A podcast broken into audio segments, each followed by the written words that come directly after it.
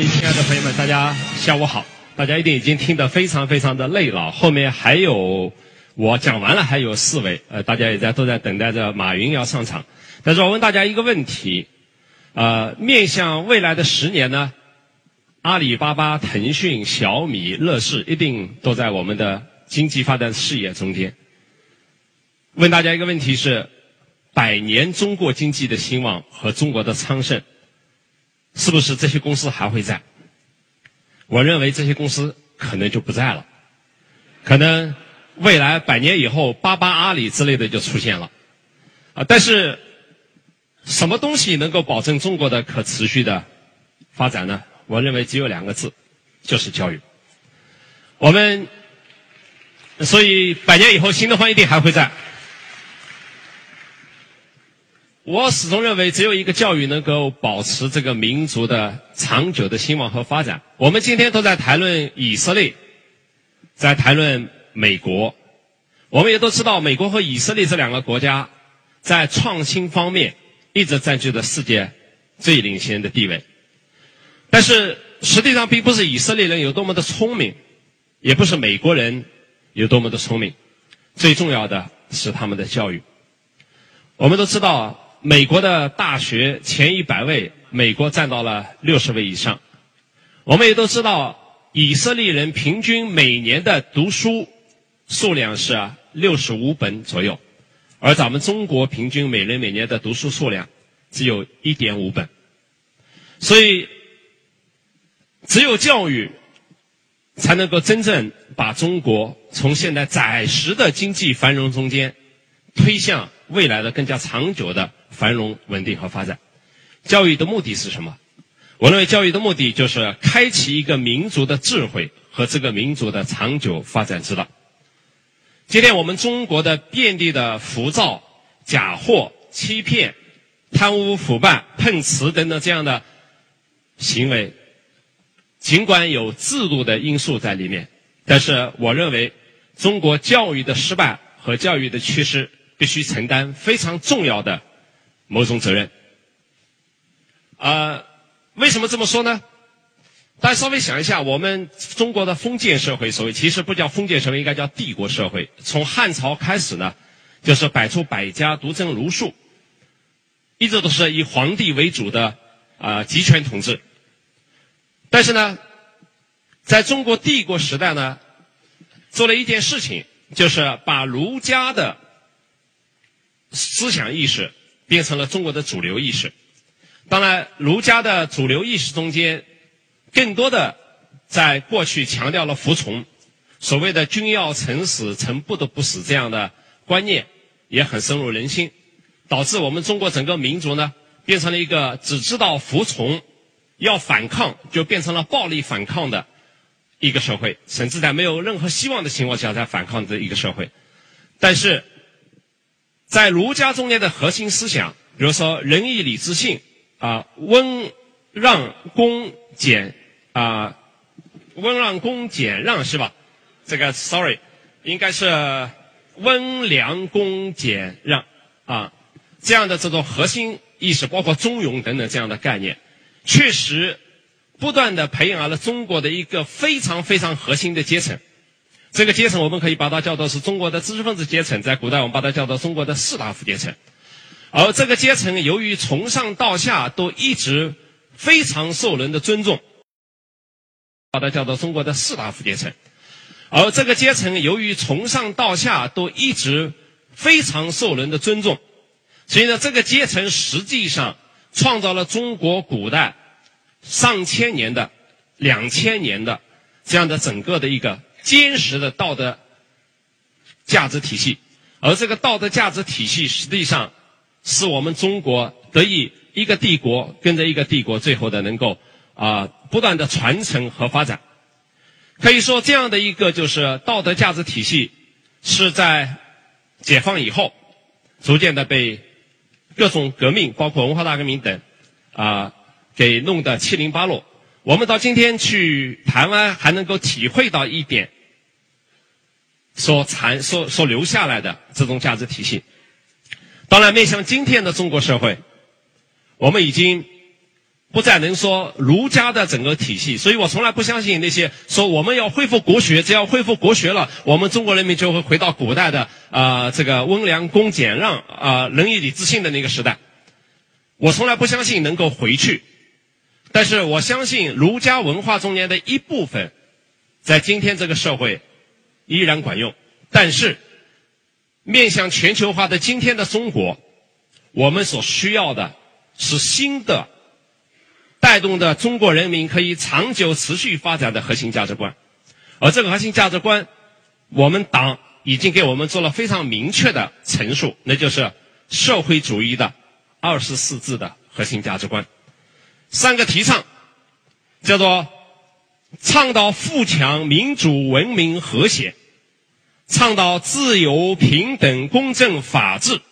倡导爱国、敬业、诚信、友善。我们可以看到这里面的倡导中间，比如说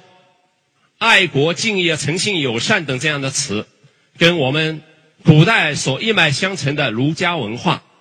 今天在山东大地，因为儒家文化就来自山东大地，是非常吻合的。但是我们在儒家文化中间从来没有看到“自由、平等、公正、法治”这样的字。今天我们政府国家已经把这二十四个字作为。中国的社会主义的核心价值观提出来，我认为这是一个了不起了不起的进步。但是，我们每个人都知道，任何核心价值观一定不是一句口号。我们中国人已经习惯了讲口号，甚至习惯去喊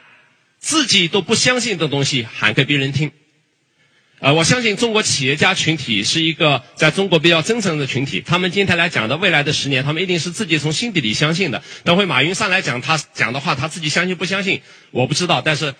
马云是因为相信了自己和相信自己的预测，才做成了阿里巴巴的。但是更加重要的是，如果一个国家的核心价值观只是变成一句口号，我觉得这是一件非常可怕的事情。所谓的核心价值观，它必须以国家的体制。制度、行动和教育来支持和支撑。我们在过去的几十年，一边说着自己不相信的话，一边做事，给我们这个国家所带来的严重后果，实际上我们已经看得非常的清楚。在中国，教育一直是一个狭隘的概念。我们一直认为，教育就是教学生认字，教学生做数学题，学习科学知识。但是实际上，教育最重要的是培养学生的正确的价值体系和人格能力。教育最重要的核心词，我认为是良知、理性、判断力、独立思考、精神自由，还有人格独立。这些东西都必须变成未来远远不止十年的中国教育的核心内容。我认为所有的创新能力和创造能力，更多的是来自于基础思维模式的奠定。基础思维模式，就我刚才说的，如果人一个人从小都是在有良知、有理性、有判断力、有精神独立的状态下培养培养出来，他的基础思维能力一定就具备创新和创造能力。一定不是学科技知识本身能够把创新能力和创造能力所带动出来的。我们中国人高中毕业的时候，数学、物理、化学的知识能力远远要高于全世界的任何国家，可以说是。但是以数学为例，中国任何一个高中，哪怕是最后一名的学生，跟美国的普通高中生去比，数学能力都要强好多好多。但是呢，全世界前一百位的数学家，好像中国几乎没有，而美国占了好像八十多位。所以我觉得。中国的教育如果把再把知识本身作为教育的核心内容，中国未来一定玩完。不管出多少个马云、郭广昌都会玩完，啊。那么，中国现有教育中间的死记硬背的模式，在现代意义上已经是一个极其过时的，从每一个角度来看都已经失去意义的模式。我儿子今年十四岁，我跟他讲任何东西，他都说你根本就不用给我讲，我 Google 随便一搜。比你讲的好的多得多，啊！当我们可以用 Google、百度能搜出任何基础信息和知识的时候，我们还在教学生去背诵这些知识，而不是教他们一种思维模式和思维方法，不是教他们一种人格能力和开拓能力。中国这样的教育是非常可悲的。但是有希望，希望在什么地方？新的学习工具的出现和学习手段的出现，不仅仅能够提高教育的效率以及扩大教育的范围，而且能够推动一个社会的从根本上的变质。教育的这个发展，从印刷术中国创造的印刷术开始，到电视、互联网、移动互联网，到最后带来的都是社会革命。大家稍微回忆一下，文艺复兴是怎么来的？文艺复兴来，典型的是因为印刷术革命。在印刷术之前，所有的圣经只有教士手里有手抄本，并且只有他有解释权。当印刷术把圣经成千上万本印出来的时候，老百姓终于可以自己读圣经，也可以解读圣经。中世纪以后，人们只听说了亚里士多德、柏拉图他们的名字，但是从来没有读过他们的著作。印刷术把他们的著作发给了每一个人，引起人民的思想变革，文艺复兴开始出现，最后出现了一大堆伟大的人物，直到莎士比亚，大家都知道。那么，从这个角度来说，今天的移动互联网，是我认为在印刷术出现以后，给全球带来的一次真正的教育革命和无边界的教育内容的传递，啊，让我看到，在今天中国教育一定会有真正的希望。这个希望，它来自于什么呢？来自于从下到上的一种变革，而不是从上到下的一种要求。我们中国人都特别习惯于从上到下，我们到底应该做什么，而不是从上下到上，引起一种怎么样的叫做润物细无声的革命。我认为中国的上一次的真正的革命是来自于经济领域，是来自于过去三十多年。其实我们所做的事情，除了国家给予了政策支持以外，更多的是民间力量推动了政府的这个啊，推动了中国经济的发展。所以说，我记得八十年代左右的时候，所谓的万元户的出现，只是一个所谓的国家的经济的试点。